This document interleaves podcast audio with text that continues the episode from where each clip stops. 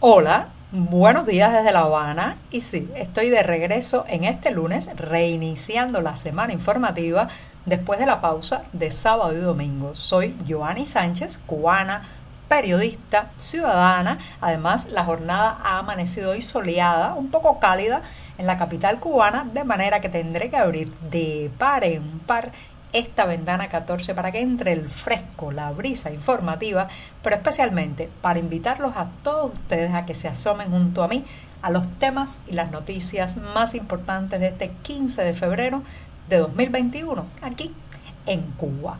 Hoy, hoy voy a comenzar hablando de la nueva ruta de las mercancías. Pero antes de decirles los titulares y de servirme el cafecito informativo, espero, les deseo que hayan pasado un hermoso y feliz día de San Valentín ayer domingo. De manera que ahora sí voy a pasar a ese momento en que me sirvo en la taza el cafecito informativo, que como saben está recién colado,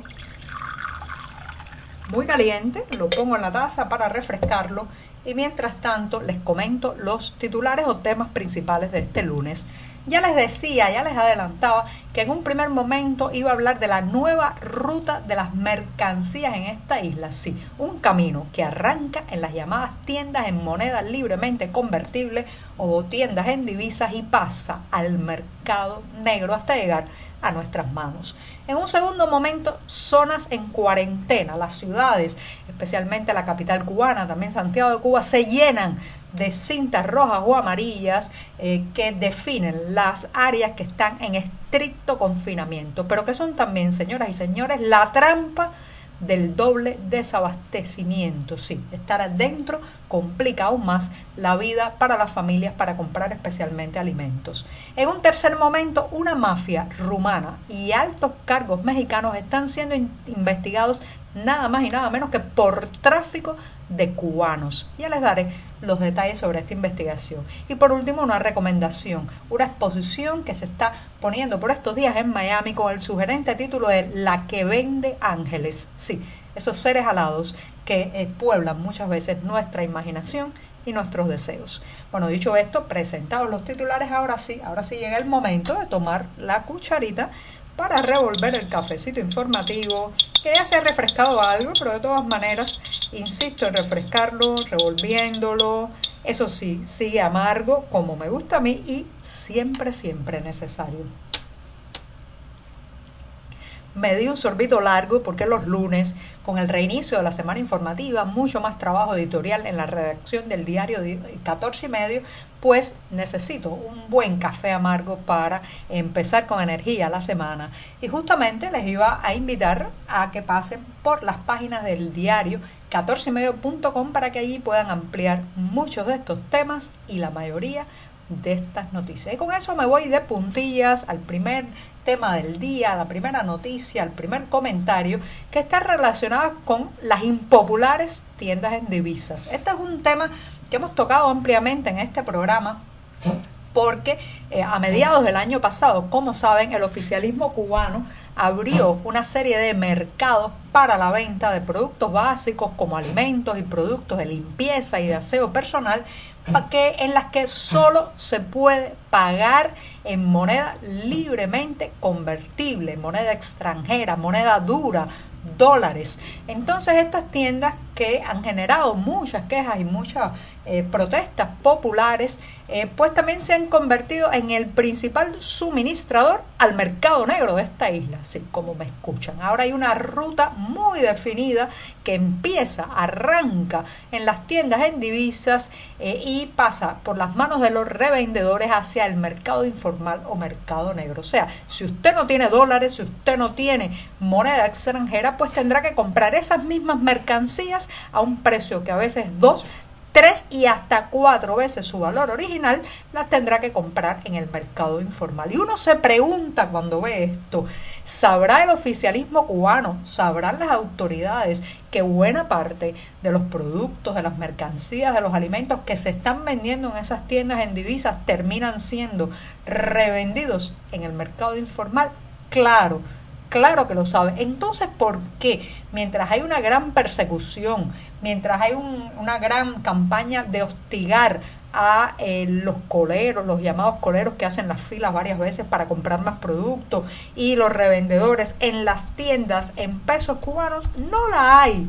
No hay esa misma persecución, esa misma ofensiva contra los que hacen algo similar en las tiendas en moneda libremente convertible quiere que le diga la respuesta, porque al oficialismo cubano lo que le interesa en ese caso no tiene nada que ver ni con el igualitarismo, ni con la distribución equitativa, lo que le interesa es recaudar la mayor cantidad de dólares posibles. Y sabe muy bien, sabe muy bien que una buena parte de las mercancías que están vendiendo esas tiendas no son para consumo del que las compra, sino para la reventa, pero no le importa, no le importa porque lo que quiere, reitero, es obtener la mayor cantidad de dólares posible. Sí, esa misma, la moneda de, como decimos irónicamente en las calles cubanas, la moneda del enemigo, que se ha convertido o ha sido por años la obsesión, la obsesión de las autoridades cubanas recaudar todo lo que se pueda de esos billetes con el rostro de Washington o de Lincoln.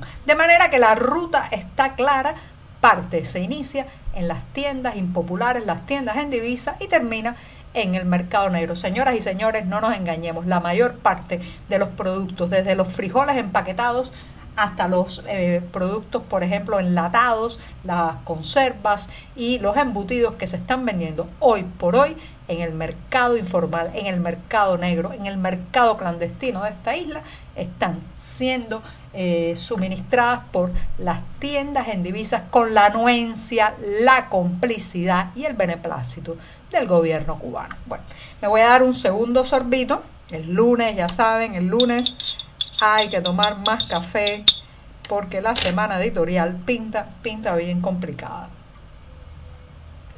Después de este segundo buchito, me traslado hacia las zonas en cuarentena. Ya saben que estamos viviendo un repunte de casos de COVID-19 a lo largo de toda Cuba, lo que se ha dado en llamar la tercera ola.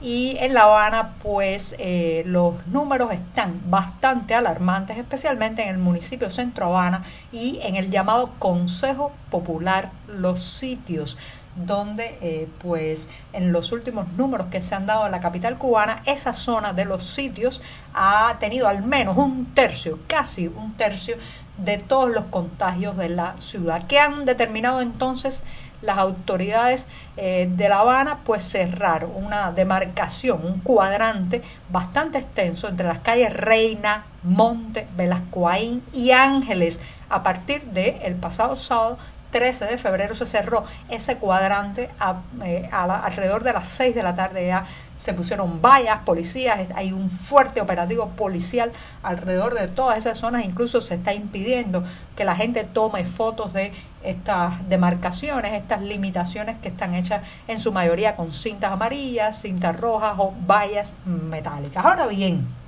Junto al tema epidemiológico, hay que eh, definir muy bien, señoras y señores, que estas personas ahora están doblemente encerradas porque es una zona con mucha densidad poblacional, una zona con mucho también, con eh, muchas casas en mal estado, con mucho hacinamiento, con muchos de los llamados solares o ciudadelas abarrotadas de familias, pero además es una zona con mucha demanda de alimentos precisamente por su densidad poblacional y ahora están atrapados allí.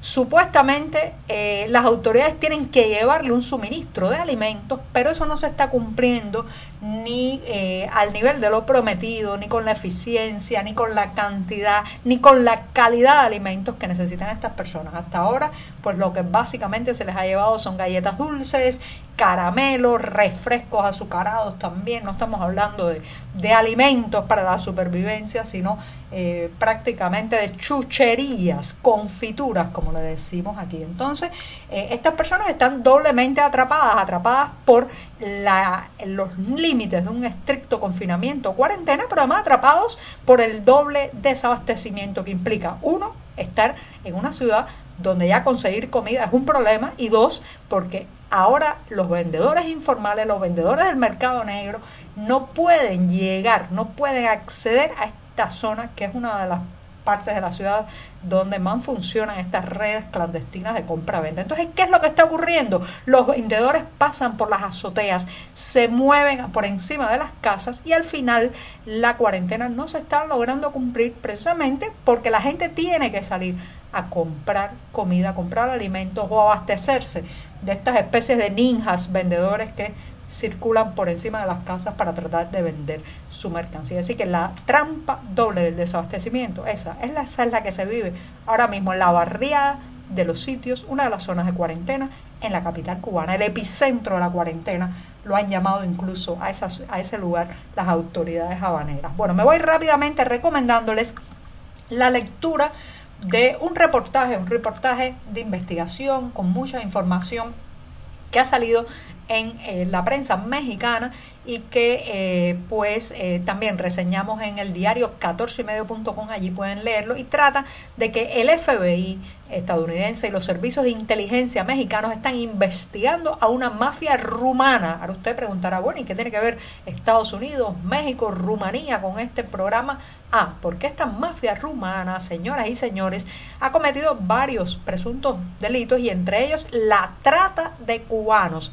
Estaban pues haciendo como un corredor un canal para eh, traficar con cubanos desesperados por salir de la isla. Ya saben que vivimos en un país en fuga, en una isla a los Robinson Crusoe. Recuerden, hace unos días comentábamos de tres náufragos cubanos que sobrevivieron por más de un mes en una isla desierta. Bueno, pues la mafia rumana se ha dado cuenta que hay un filón un nicho de mercado en el desespero de los cubanos por salir del país y pues estaba muchas veces utilizaban estos cubanos con fines de explotación sexual y otros malos manejos que ahora están siendo investigados. Pasen, pasen por las páginas de 14 y medio y ahí podrán ampliar esta noticia. Y también, si se van a la zona de cartelera de nuestro diario, encontrarán los detalles de una exposición. Ya les comentaba que se titula La que vende ángeles y es de la artista cubana autodidacta Sandra Duley. Esto es una exposición que está por estos días en el centro Cultural Hispano de las Artes de Miami.